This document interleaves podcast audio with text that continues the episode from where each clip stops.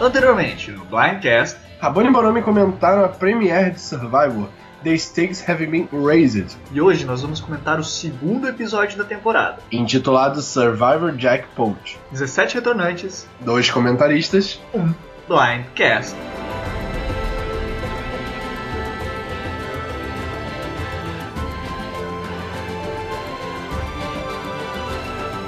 Sejam bem-vindos a mais um Blindcast. Hoje vamos comentar o segundo episódio dessa temporada de Survival. Temporada que tá vindo boa, mas o episódio foi morninho, né? Esse episódio ele teve coisas muito interessantes, a gente vai comentar com mais detalhes sobre isso, que foi justamente a mistura das tribos, a criação de uma nova tribo, mas ainda assim chegou aquele clímax grandioso até pelas coisas que aconteceram no episódio. Eu acho que foi um, episódio muito bom de introdução para mostrar como cada tribo vai lidar daqui pra frente, para mostrar como as relações podem acontecer no jogo mais à frente. Mas eu acho que é um episódio que não acrescentou em muita coisa, não teve tanta coisa de interessante, sabe? O que eu senti, eu acho que até comentei no episódio passado do Blindcast, é que esse primeiro episódio duplo, eles devem ter feito justamente, olha, a gente tem um arco de história, vamos contar ele logo na Premiere, depois a gente começa uma nova história. Eu não, não sei se vai durar tanto tempo, não, porque parece estar na cara deles que eles vão querer fazer bastante swaps nesse, é, nessa temporada.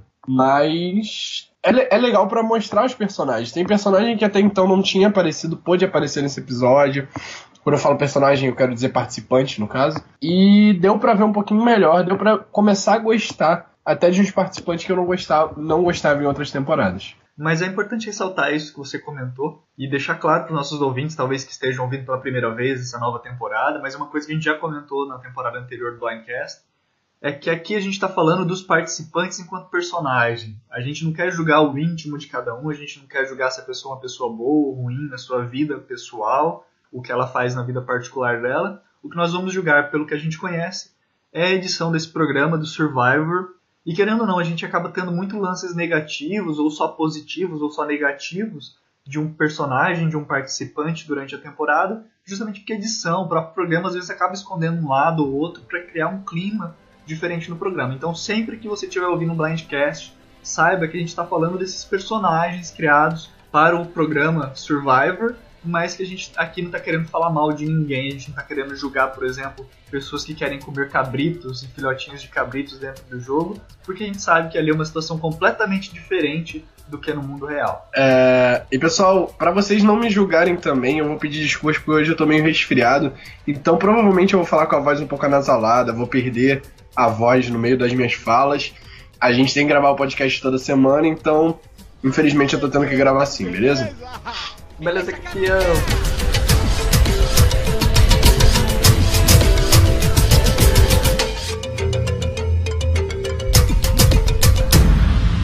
Então vamos lá.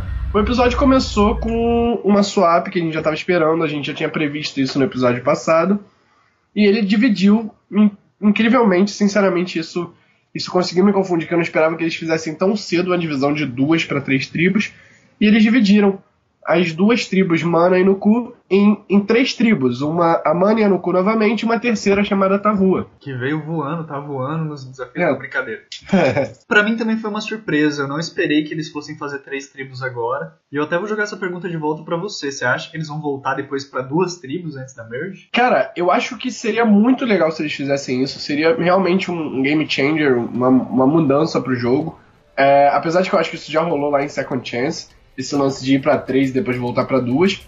Mas eu acho que é algo que realmente dá dinâmica ao jogo. Eu gosto dos swaps. Eu acho que eles podem, tipo, daqui a dois CTs, misturar essas de três de novo, e daqui a mais dois CTs colocarem duas tribos, e dois CTs faz a merge. Eu acho legal quando eles fazem isso, porque eles dão oportunidade para todos se conhecerem, chegar uma merge onde todo mundo se conhece, todo mundo acaba tendo aliança, e o jogo fica bem mais, mais dinâmico, na minha opinião.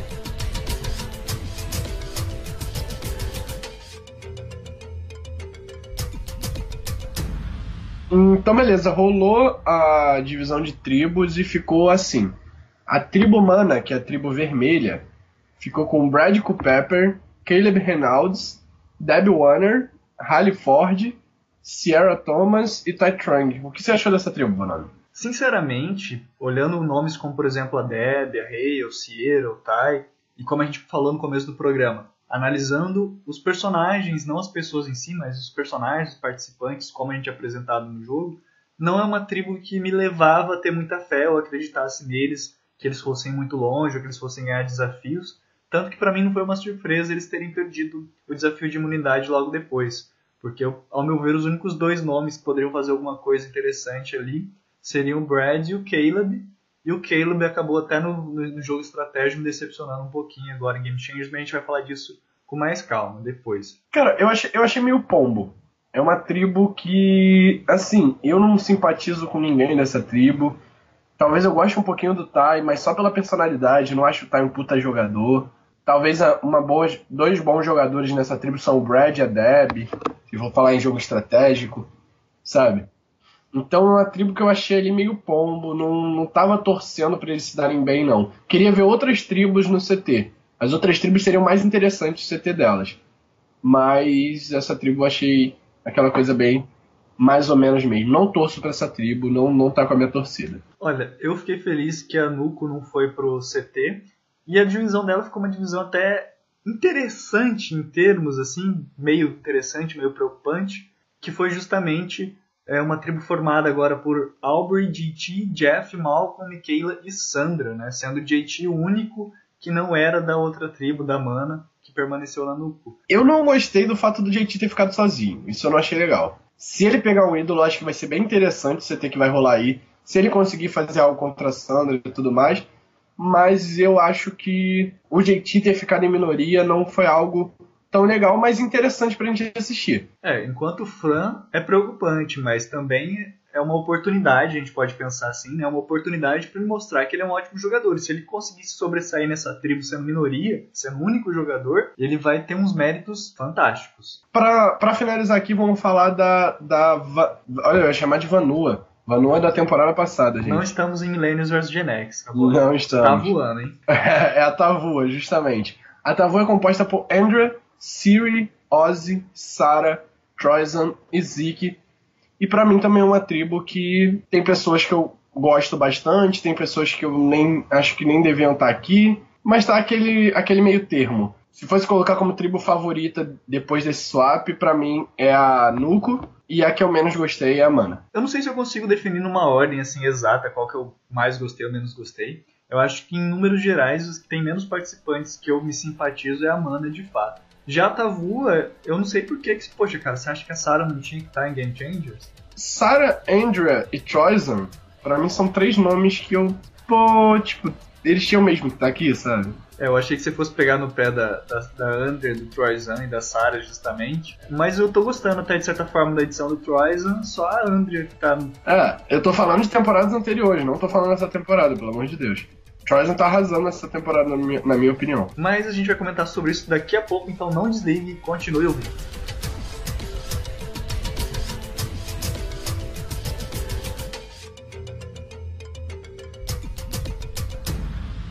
Então, agora que a gente já, já, fez esses comentários superficiais sobre cada uma tribo, vamos, vamos falar com calma de cada tribo. A tribo Nuco, Aubrey, JT, Jeff, Malcolm, Michaela e Sandra começou com uma historinha das cabras que eu achei muito fofinho e muito tipo.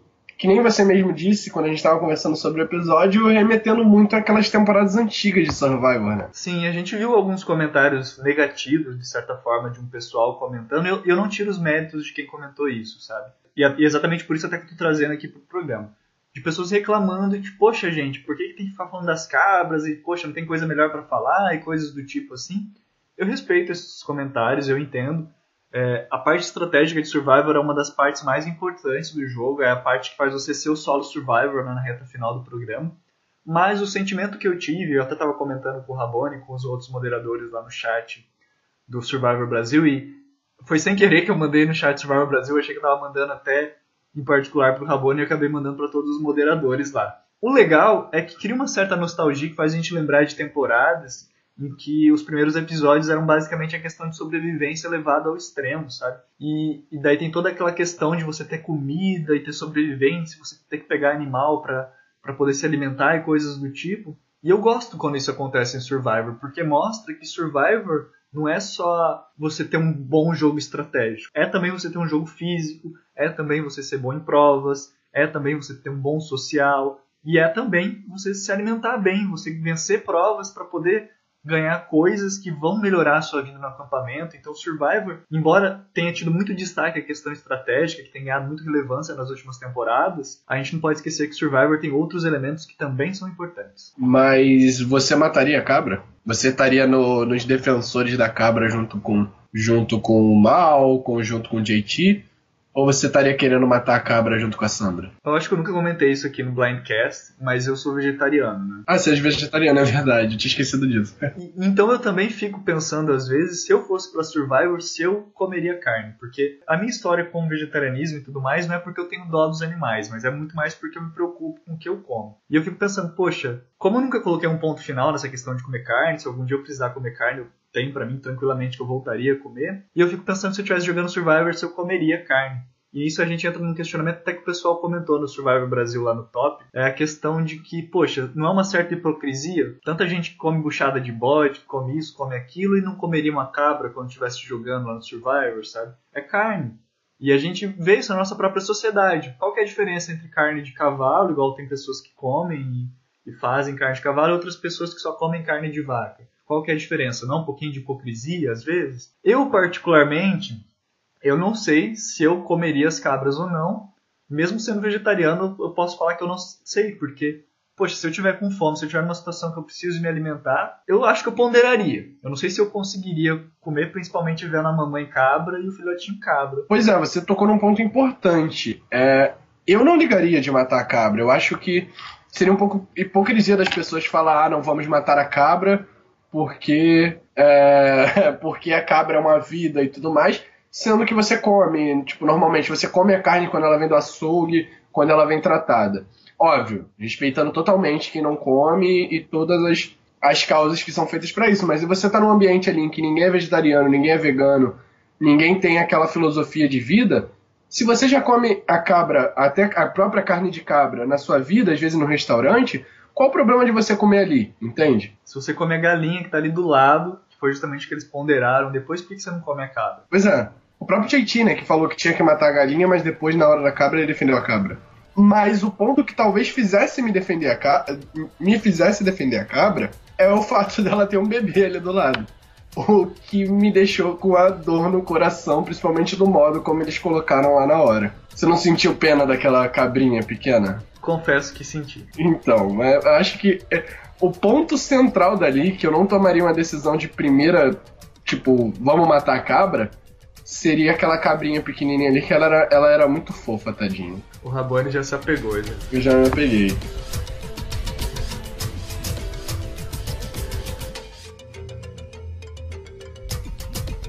Mas deixando as cabras de lado, vamos então falar um pouquinho sobre essa dinâmica da Nuco, que eu confesso me deixou preocupado como fã do JT, como já me declarei em outras oportunidades aqui no Blindcast, porque ele foi o único dessa tribo que ficou na Nuco e recebeu essa tropa de. Se fosse Heroes versus Villains, eu não teria medo de dizer que são praticamente a grande maioria de vilões, assim. Ah, não sei.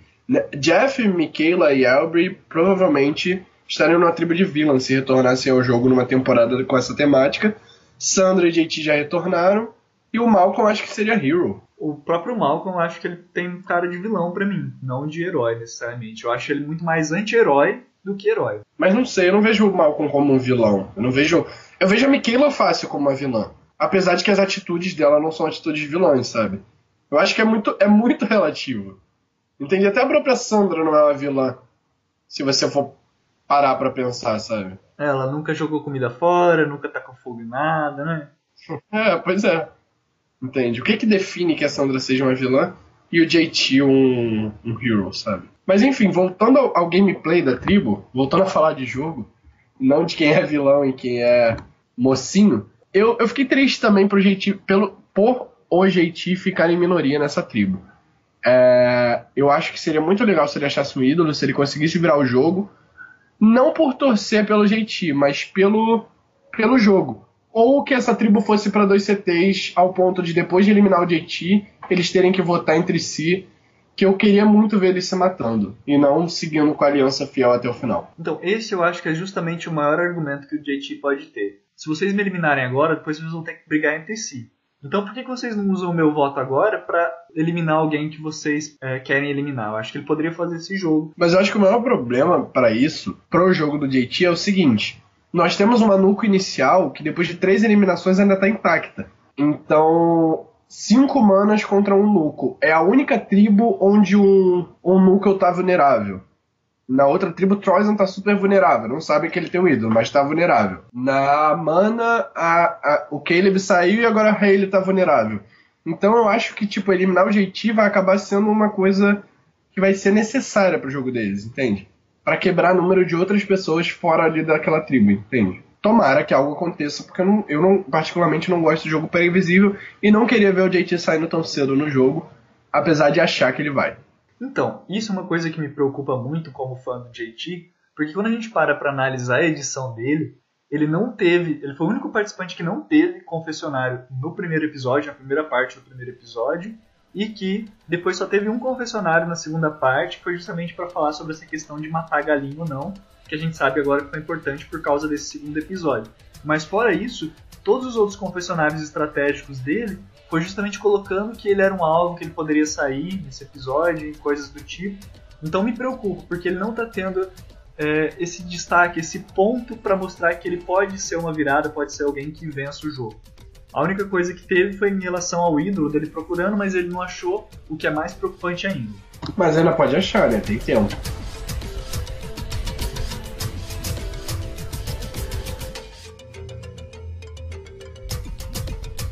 Partindo para uma outra tribo e vamos começar a falar de uma relação que a gente já falou no episódio passado, mas eu acho que moveu esse episódio novamente quando você colocou Siri e Ozzy na mesma tribo. Por um momento eu achei que a Michaela fosse ir pra tribo verde para ela ficar brava de novo ter começado do zero, mas quem teve começado do zero foi justamente essa nova tribo, a Tavua, com Ozzy e a Siri, e o Ozzy já começou falando: olha, tem que provar que eles têm que me manter por enquanto, porque eu sou útil no acampamento, eles vão ter que começar do zero.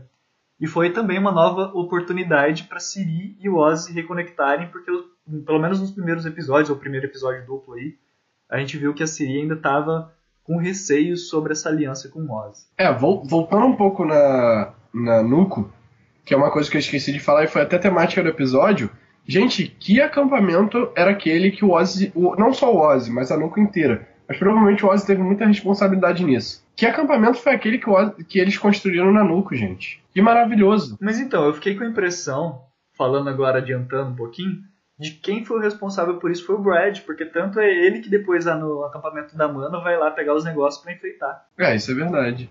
Então, tipo, parabéns, sinceramente, tu, parabéns quem foi responsável por isso na tribo Nuco.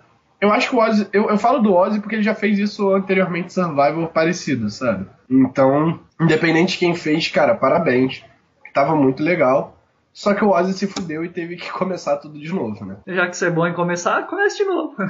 é, pois é, começa de novo aí. E agora do lado da Siri, e, e eu acho que essa relação dos dois tá sendo uma história bem legal de se contar. Eu acho que é algo que ainda vai durar no jogo. Eu acho que eles estão querendo contar essa história Ozzy-Siri para depois um apunhalar o outro pelas costas ou um eliminar o outro por necessidade.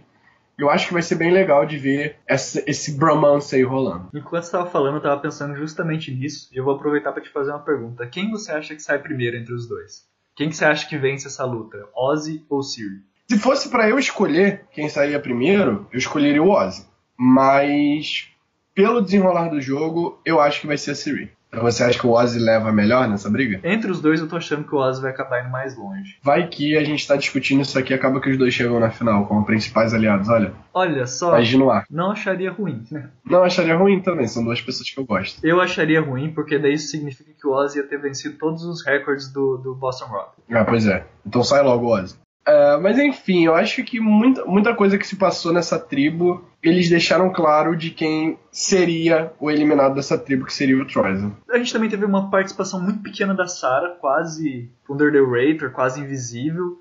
Não temos muito o que comentar da Sarah. E a o... Andrew apareceu um pouco mais nesse episódio, eu gostei. Exatamente o que eu ia comentar. A Andrew e o Troisan mostrou um certo relacionamento entre os dois, mas não necessariamente uma coisa positiva. A Andrea querendo meio que enganar ele, criar um ambiente bom, e o Troyes percebendo, poxa, olha, eu sou o único que não é da aliança deles aqui, eu tenho que me preocupar, tenho que achar meu ídolo, igual o JT fez na outra tribo, né? E o Zeke fazendo os comentários maravilhosos dele como ele sempre fez. E que tá com um cara que, pra, pelo menos para mim, vai longe nesse jogo. Eu tô gostando do jogo que ele tá fazendo. Ele ainda não foi para nenhum CT, não dá pra gente falar se ele tá realmente fazendo uma aliança muito forte, uma estratégia muito boa. Mas eu acho que isso pode ser bom para ele, principalmente se ele chegar numa merge que não tenha alvo nenhum para ele, diferente de, do que foi Millennials vs Gen X, que ele já chegou na merge com um certo alvo por causa das alianças que ele tinha feito e dos CTs que ele já tinha ido. Então, eu acho que isso pode ser bom para ele, para ele chegar, olha, sou um cara que ninguém conhece, ninguém dá bola, ninguém acha, ninguém tá vendo fazer nada muito importante, e daí de repente ele desponta e acaba indo até a final, quem sabe. Tomara, cara. É um cara que eu gosto muito e que gostaria de vê-lo indo longe e se redimindo da má posição que ele teve em Millennium vs Genex, querendo ou não. Que ele foi um ótimo jogador, mas não soube chegar longe. Mas já puxando o desafio, falar de duas coisas interessantes dessa tribo em relação ao desafio que aconteceram no desafio. Primeiro foi a ótima dupla que a gente já comentou de desafios, que é Siri e Zeke. Eles estavam indo muito bem. Eu achei que eles iam ganhar essa prova porque eles estavam ali muito afinados fazendo aquele puzzle ali no final. Apesar de terem errado, né? Eles erraram, mas você viu que foi por uma pecinha, né? Foi, foi. Foi tipo uma coisa, um detalhe, mas eles estavam muito bem, eles conseguiram recuperar porque eles não estavam na frente, né? E uma outra coisa interessante que a gente pode destacar é justamente o Troyzan achando o ídolo. Eu particularmente gostei muito. Quando eles colocaram isso em Second Chance, eu achei muito maneiro. Pegar o ídolo no meio da prova é algo que deixa, tipo, a prova muito mais interessante, sabe? Pra você assistir. E você ficava esperando a todo momento, o momento que o Troyzan ia ali pegar aquele ídolo e colocar no bolso. Eu já tava nervoso por ele. Por mais que Troyzan não seja um cara que eu torça por ele, eu já tava ficando nervoso, falando, cara, vai logo lá e pega essa porra. Não era um personagem que eu torcia, não vou falar que eu tô torcendo, mas eu tô gostando da trama dele. E como você falou, cria uma certa ansiedade, uma certa expectativa você saber que tem um ídolo ali no meio da prova. Eu gosto muito dessa dinâmica que a gente já tinha visto em Survivor, desde a primeira vez que apareceu em Second Chance, né? Foi a primeira vez que apareceu, né? Eu acho que essa é a segunda vez que tá aparecendo, por sinal. É, então essa é a segunda vez apenas, mas é uma dinâmica que eu acho muito interessante, que deveria ter mais vezes. Sim. A única coisa que eu acho que poderia ser interessante, que poderia ter diferente, é que poderia ter outros ídolos nos desafios de, das outras tribos. A gente vê que, pelo que deu a entender, só a tribo que acha a pista que tem o ídolo no, no desafio. As outras não têm. Eu acho que poderia ter. E quem sabe imagina, por exemplo, o Troyzan avisando alguém da outra tribo, olha, vai ali que vai ter um ídolo para vocês ali. É, ou senão, ou senão você esbarra sem querer numa tábua da prova e cai um ídolo no chão e você tem que pegar o ídolo ali no meio da prova, sabe? Exatamente, mesmo sem ter pista. Mesmo sem ter pista. Eu acho que seria legal se não ficasse explícito que tem exatamente um ídolo e onde exatamente tá. Poderia ser uma coisa tipo assim, olha, quando você for para a prova, fica esperto, porque às vezes onde você menos espera pode ter um ídolo. E é interessante, eu não sei se, se isso aqui pode ser um spoiler ou não, mas numa entrevista do Jeff, pré-temporada, eles falaram que eles estavam considerando até a ideia de poder colocar um ídolo no CT, no conselho tribal, para a pessoa, por exemplo, ver o ídolo às vezes no lugar ali que está sendo realizado o CT e ter que levantar na frente de todo mundo para pegar o ídolo. Bem legal. Imagina, é, foi que nem China, quando o ídolo ficava numa num desses arcos japoneses, chineses no caso, né? Um desses arcos que tem japoneses e chineses, orientais. O ídolo ficava ali. E aí quem, vi, quem descobrisse que aquilo era o ídolo primeiro podia ir lá e pegar. Eu vi uma teoria parecida sobre isso, de uma galera que estava analisando os frames dos episódios. E eu ia falar disso agora. Que parece que tem um ídolo justamente no Tremail, né? É, o que eu vi é, não é nem no Tremail, é em cima do poço. Que tem uma, um, uma tampinha em cima do poço que parece muito com ídolo. Mas, enfim, pode ter quebrado essa teoria justamente com uma ideia do ídolo no meio da, da prova, sabe? A gente não chegou a ver o ídolo. O Troy não chegou a mostrar o ídolo no pescoço e tudo mais? Não, ele não chegou a mostrar o ídolo. Mas é, nessa mesma entrevista do Jeff, que ele estava falando sobre isso que eles estavam ponderando, uma coisa que ele falou é que nessa temporada você tem que esperar de tudo, que eles querem mudar a cada episódio, e até quando perguntaram ele em relação aos ídolos, se ia ter ídolo nas provas, ele respondeu que ia ter ídolo nas provas e que os ídolos não iam seguir um padrão, que nas outras temporadas os ídolos seguiam um padrão. Tipo, se você achou um ídolo em tal lugar, se você procurasse em lugares similares, você poderia ter mais chance de achar. E até por isso que algumas pessoas acabavam achando repetidamente o ídolo, porque começavam a entender o padrão da temporada. E ele falou que nessa temporada do Game Changers não ia ter um padrão. Que um ídolo ia poder estar na prova, um outro ídolo ia poder estar no CT, o outro ídolo ia poder estar numa, é, no Tremay ou em outros lugares. Eu acho isso legal, interessante. E se realmente rolar isso, pode ser que tenha um ídolo em cima do, do poço, como o pessoal especulou. Vamos ver agora como é que eles vão descobrir isso, porque eu tô ansioso para ver mais ídolos sendo achados e jogados. Imagina, você, você acorda um dia, vai olhar o poço, não tá com um buraco lá, você pensa, caralho, perdi o ídolo. Um negócio que você olhou todas as vezes e você nunca imaginou que poderia ser um ídolo e de repente alguém pega e fala, ah, então, era um ídolo. É, pois é. Cheguei aqui, ó, peguei, opa, tô com um ídolo, opa, bobão. Eu enganei o bobo na casca do... Mas enfim, é, quanto a essa prova, é um clichê de Survivor, não tem como. Nessa temporada eles estão colocando bastante clichês, eles gostam de fazer isso nas temporadas All Stars. De colocar provas repetitivas, mas que deram certo. Então, mas eu gostei bastante. Eu achei que é uma prova bastante competitiva, eu acho que deu para deu para ver as tribos brigando ali, apesar de serem três, eu já ter, já ter criticado a dinâmica de três tribos. Acabou ficando legal, acabou ficando competitivo, ainda mais porque tinha um lance do Troyzan tendo que pegar o ídolo, o que deu mais competitividade ainda para a prova.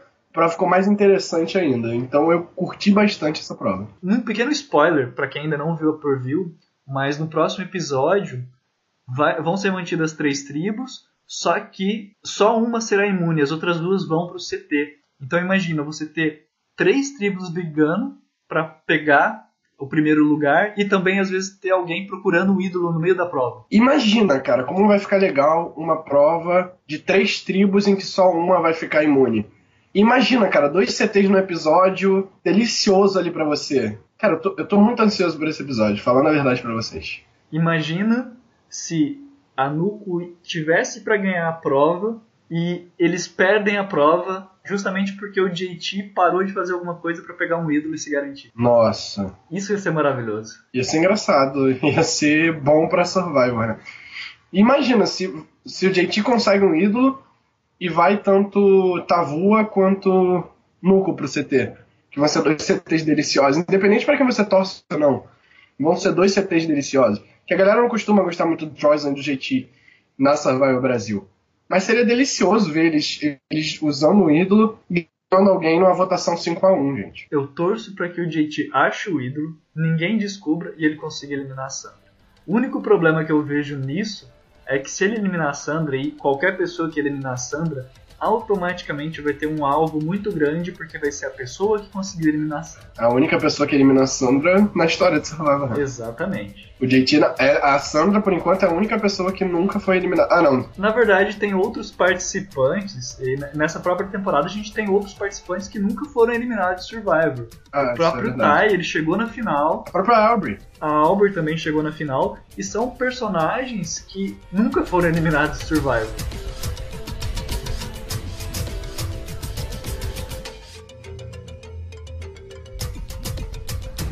Então eu tava me confundindo porque a única outra pessoa que não tinha sido votada e que agora foi votada foi o Caleb, que justamente ele tinha sido Medvec, né? Mas vamos aproveitar então que a gente tá falando do Caleb pra gente puxar então uma tribo que. Eu, não, eu, eu não tô, tô, procurando um adjetivo aqui para descrever ela, tá me faltando um adjetivo. Como é que você descreveria a Mana? A Mana para mim parece uma, um, uma família, parece uma família, sabe? Sabe aqueles problemas que você tem na tua família mesmo? Você tem quatro pessoas ali que, que são mais próximas e tudo mais, e aí chegam mais duas pessoas de fora, e aí uma pessoa da sua família se interessa por uma das pessoas de fora. E você não quer que aquela pessoa saia dali. Você não quer. Tá na hora deles irem embora e você não quer que essa pessoa saia dali. Eu acho que a história da Mana foi muito isso. Entendeu? Foi o, o Caleb e a Hayley chegando na tribo apesar de serem os, os, os donos, né, no caso, que eles continuaram na mesma tribo, os donos do acampamento, eles já estavam naquele acampamento, eles chegaram ali e estava entre eles dois. Eles saberiam desde o início que estava entre eles dois, então foi um jogo de tipo, ah, pro Caleb, vou mirar na Hayley, na Hayley vou mirar no Caleb, e foi isso.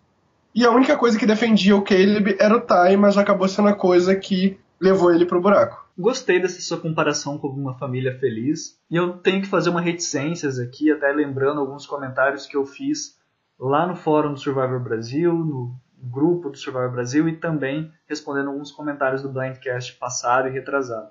Talvez eu tenha sido um pouco injusto com a Deb, levando em consideração mais a minha memória dela das outras temporadas do que necessariamente a edição dela nesse episódio, nessa temporada. E eu tenho que aqui falar que, analisando com mais calma, realmente a edição da Deb está muito boa. Todos os confessionários dela têm mostrado que ela está jogando com cuidado, que ela está sendo muito inteligente naquilo que ela está fazendo, na análise do jogo que ela está fazendo. É, e o Brad também. O Brad, apesar de ter tido às vezes confessionários negativos da última vez que ele jogou, dessa vez a gente vê que, por exemplo, ele é o único que está tendo um destaque assim mais pessoal, mais familiar, talvez como paizão da família, o tiozão ali da galera. E realmente está muito esse clima de família. E foi justamente como você falou, o Ty e o Caleb estavam nesse relacionamento de de irmãos, namorados, enfim, que não se via há muito tempo e que agora tiveram essa drama meio Romeu e Julieta, né? Tipo, voltaram, só que justamente para um acabar matando o outro, de certa forma. É, porque o que, o que eu quis dizer, no caso, que o Tai mais atrapalhou que ele do que ajudou, porque se o Tai ficasse na dele, talvez eles iam eliminar Hayley porque era mais fraca em provas e porque era o porque era da outra tribo, obviamente, ia ficar por isso mesmo. Mas o fato do Tai bater tanto pé para que o Caleb continuasse na tribo foi o que fez o, o Brad olhar e falar: cara, se eu manter esse cara, pode ser que o Tai queira usá-lo mais na frente. E eu quero o Tai na minha mão, não quero o Tai na mão desse cara. E nisso eu tenho que dar os parabéns pro Brad, porque ele não pegou e tomou a frente do jogo, não tomou as rédeas do jogo, falou: não, vamos eliminar o Caleb, pronto, Tai, você tem que fazer dessa maneira ele induziu ao Tai a ter essa sensação de que ele estava tomando a decisão, de que ele estava tendo as rédeas e que ele estava sendo a cabeça por trás de tudo. E por isso eu acho que eu tenho que dar os parabéns pro Brad, porque está conseguindo fazer um jogo muito ali escondido, muito na surdina, induzindo os personagens a criarem targets neles mesmos. Porque, por exemplo, hoje o target vai ficar no Tai. O Tai que eliminou o Caleb. Não foi o Brad, não foi a Sierra, não foi a Deb, foi o Tai. E isso depois, quando o pessoal olhar, fala, poxa, o Tai eliminou aquele que era um dos maiores aliados dele de outras temporadas, né? É, se ele pode fazer isso com o Caleb, por que ele não faz isso com a Aubrey? Por que, que ele não faz isso com a Aubrey? Por que, que ele não vai poder fazer isso com a Deb, né? Por que ele não vai poder fazer isso comigo se eu me aliar com ele? Sim, exatamente. Ele, que, ele queimou o Tai. Não queimou, não vou dizer queimou, porque o Tai ele tem uma simpatia que ele, ele tem essa facilidade de trazer as pessoas para perto dele. E o Tai não é esse puta jogador estratégico. Então eu nem acho que ele vai precisar disso tudo. Eu acho que inteligente da parte do Brad foi não se queimar. Foi não bater o pé e se queimar com o Ty. Porque não foi só o Brad que bateu o pé. A Sierra também bateu o pé. A Deb também bateu o pé. Pelo menos o que pareceu pela edição é que a pessoa que ligou a luzinha na cabeça da Sierra e da Deb para pensar nessa, nessa ligação Ty Caleb foi justamente o Brad. Que vai ser o winner da temporada, inscrevam no que eu tô falando. Não sei, não sei. Eu apostei nele, eu tenho que ter fé, né? É, eu não, não seria um dos winners que eu mais gostaria que ganhasse, mas se ele tiver um marco de redenção tal qual o, o winner de Second Chance teve, eu torço muito para que ele, ele ganhe. Se ele tivesse arco de redenção, que é justamente de um. Vindo de um jogo em que você foi um cara totalmente babaca para um jogo onde você sabe jogar, você sabe reparar os danos. Eu acho que vai ser uma história interessante sim, mas não é uma das minhas principais torcidas.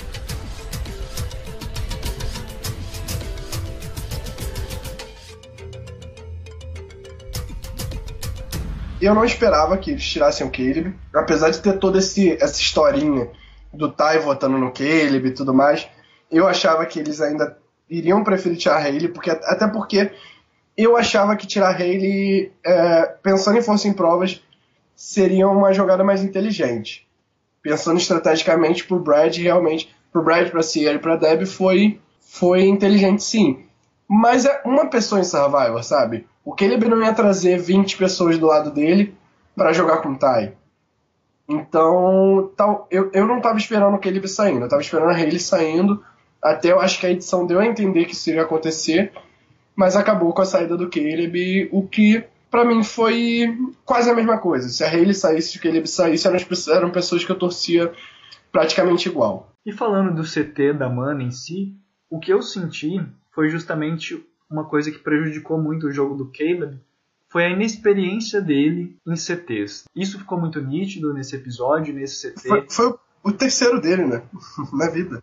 Ele nunca tinha participado de um TC. A primeira temporada que ele participou, ele ganhou todas as provas e quando ele foi medvac, é, ele obviamente não participou do CT, não teve CT naquele episódio. Então, deu para sentir que ele estava muito inexperiente, que ele não estava sabendo como lidar com a situação de talvez ser um possível eliminado, ser uma minoria, né?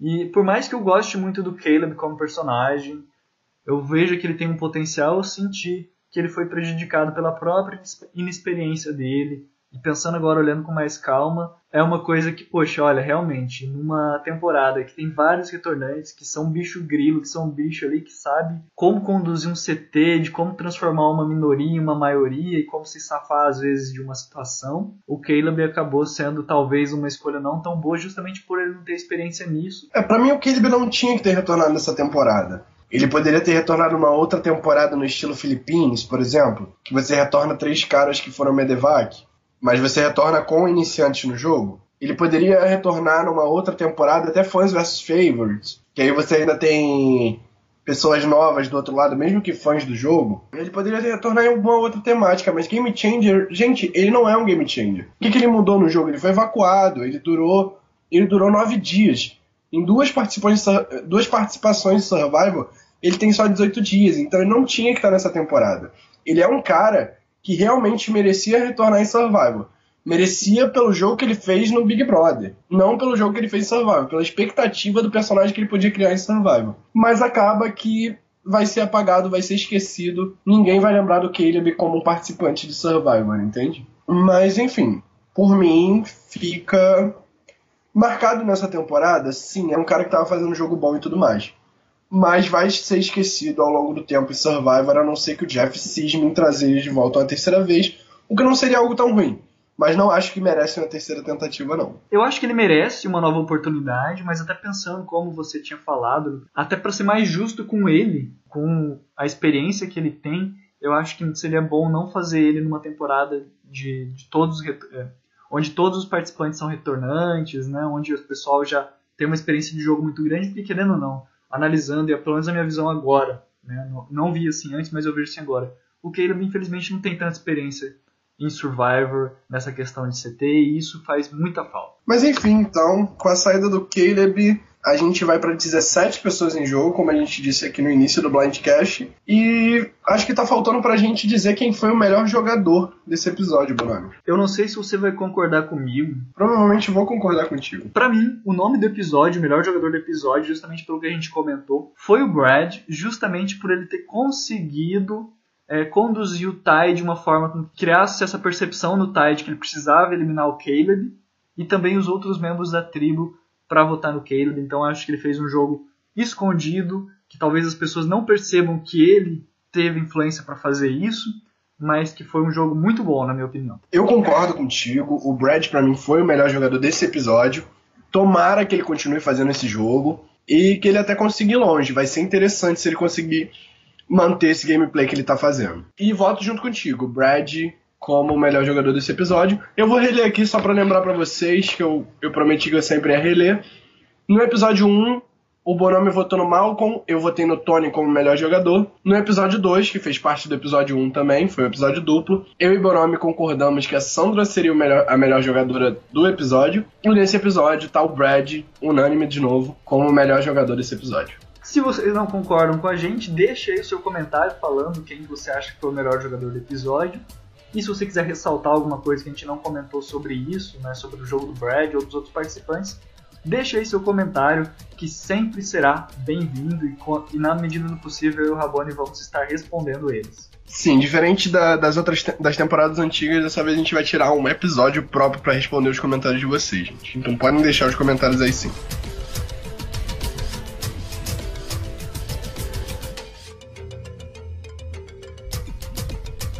Vamos lá para os nossos palpites, então. Se a mana for pro CT, Bonomi, quem vai ser eliminado? Gente, já começa assim já. Meu Deus. Lembra que a gente pode acertar dois dessa vez, porque vão ser duas tribos no CT no próximo episódio. Acho que a aposta mais fácil de se fazer seria apostar na Hale.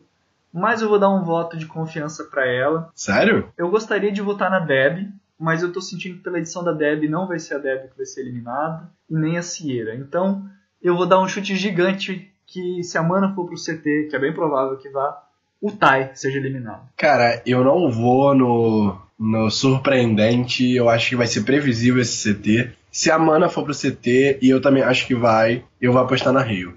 Na Halley, sei lá como se pronuncia o nome dela, na Fiat. Então já vamos puxar aqui na Nuco, que parece o Doko do Cavaleiro do Zodíaco, e vamos perguntar aqui pro Rabone quem você acha que vai ser eliminado se a Nuco for para o CT. Cara, eu vou continuar no, no voto de no safe vote, no voto de. no voto salvo para mim. Eu vou votar no JT, eu acho que ele não, não deve achar o ídolo e vai acabar saindo sim. E eu vou continuar então nos meus chutes gigantes e vou falar que o JT vai achar o ídolo, ou então ele vai conseguir fazer uma aliança ali. E quem vai ser eliminado, eu, eu, tô, eu tô em dúvida, mas eu vou chutar na Albert. Vamos lá então, para finalizar, a tribo Tavua. A gente já sabe que o, o Troyzan tá com o ídolo no bolso, então se ele usar o ídolo Bonomi, quem que ele vai votar e vai eliminar? Ó, ele pode não usar o ídolo e sair com o ídolo no bolso, né? Não acho. Acho que seria muita burrice da parte dele.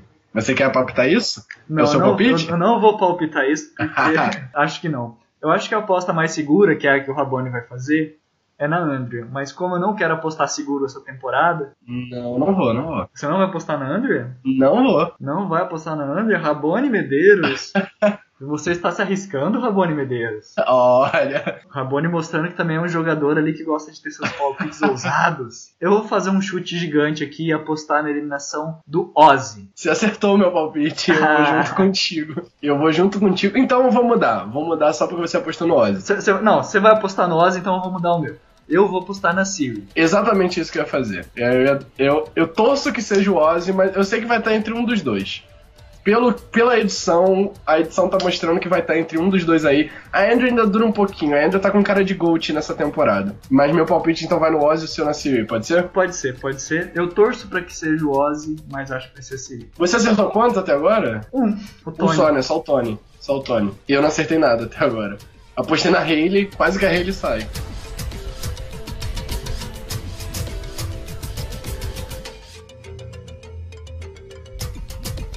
E antes de encerrar o nosso Blindcast, agora que a gente já fez nossas apostas, só trazer umas pequenas curiosidades. Quem teve o maior número de confessionários nesse episódio foi o JT. Ele teve oito confessionários, se destacou bastante. Eu até estava com muito medo que ele fosse ser eliminado desse episódio por tanto de destaque que ele estava tendo no começo do episódio. E em segundo lugar, nós tivemos o Malcolm e o Troyson, com quatro cada um. Depois três para o Brad e para o Jeff. Dois para o Caleb, a Debbie, a Hale, o Oz, a Sandra e o Ty. Com um confessionário só tivemos Andrea, Siri, Michaela, Sierra e Zeke, e com zero a Aubrey e a Sarah. Um total de 39 confessionários. Arrasou. Aubrey e Sarah apagadas, será que. Vamos, vamos esperar os próximos episódios para ver o que, que, que pode vir delas duas, né? São duas pessoas que eu não esperava que ficassem apagadas tão cedo no jogo. O que isso significa é a pergunta que fica pra gente, porque isso pode significar muitas coisas. Já teve personagens que foram muito apagados no começo da temporada, mas que depois na merge começaram a ter muitos destaque. Teve personagem que teve muito destaque, por exemplo, o Cam, teve muito destaque no começo da, da temporada, com confessionários muito bons, e que depois ficou totalmente apagado na merge. Então a gente sempre acaba ponderando o que, que isso quer dizer. Será que o personagem não importa muito esse começo de jogo e vai ficar maior depois, ou então simplesmente vai ser eliminado? Embora a Sarah, como a gente viu no primeiro episódio, teve funcionários ali interessantes. E a Albert sim, sim. tem um histórico que não nega. Né? Pois é, ela também foi apagada no início de Home.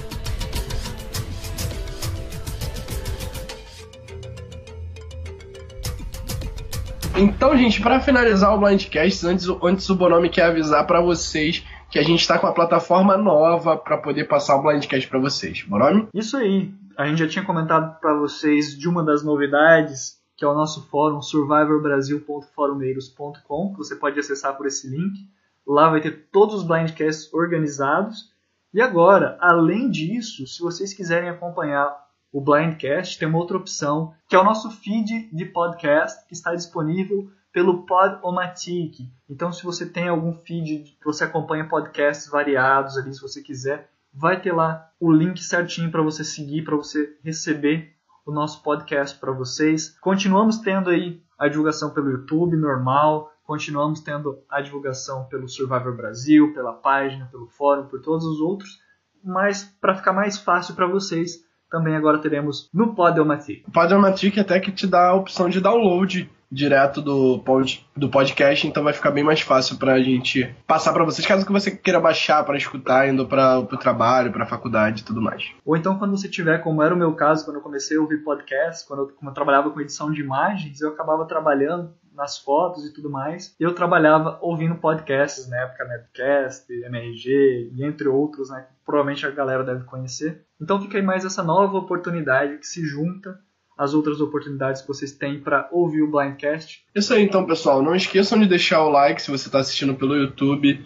Compartilhar se você quer. Mostra para aquele amigo que você sabe que curte Survival Blindcast também, para você poder discutir junto com a gente. Comenta no nosso vídeo, comenta na página comenta na Survival Brasil traço discussão, tá, Survival Downloads traço discussão, que é o grupo no Facebook da Survival Brasil. Curte a página Survival Brasil para você acompanhar sempre que a gente lança. Se inscreve no YouTube para receber o, a notificação até no seu celular mesmo, coloca aquele sininho do lado do nome Survival Brasil tem um sininho, você clica nele, você vai receber a notificação no celular quando nós mandarmos o podcast. Faz isso tudo para você poder acompanhar o nosso podcast sempre que ele tá saindo aí. Qualquer outra coisa, qualquer dúvida, qualquer comentário que você queira fazer, qualquer complemento às nossas informações, qualquer, qualquer coisa que você queira falar, deixa aí nos comentários, pode ser pelo YouTube, pode ser lá no fórum.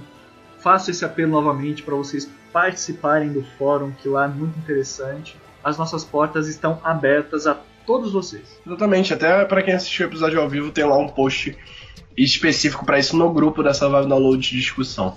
Então é muito legal, vá lá, você vai gostar com certeza. E aí, Bonomi, então, para quem vai ser seu beijo da semana? Essa semana, o primeiro a comentar no Blindcast foi o Pedro Renato Meirelles, que ele comentou assim: Survival Brasil, alô, beijo, abraço. Hehehe, estou gostando bastante do Blindcast de vocês. Sempre que consigo, escuto no trabalho. Então, o meu abraço e o meu muito obrigado vai para o Pedro Renato Meirelles, que foi o primeiro a comentar no Blindcast Season 34, episódio 1. E você, Rabone, vai dar um beijo pra alguém hoje? Hoje, hoje eu vou mandar beijo pra minha mãe e pro meu pai, que não escutam o Blindcast, mas se Deus quiser, estão apoiando o meu trabalho aqui. Minha mãe até parou de gritar no fundo das gravações. Eu, eu me sinto muito radialista mandando esses beijos no final do Blindcast. Eu, eu sinto muito o programa da Xuxa. é isso aí, então, gente. Muito obrigado por ter escutado o Blindcast até o final. Não esquece, quarta-feira tem episódio novo de Survival Duas Tribos no CT. Vai ser muito legal. Beijo no bumbum de todos vocês. A tribo decidiu.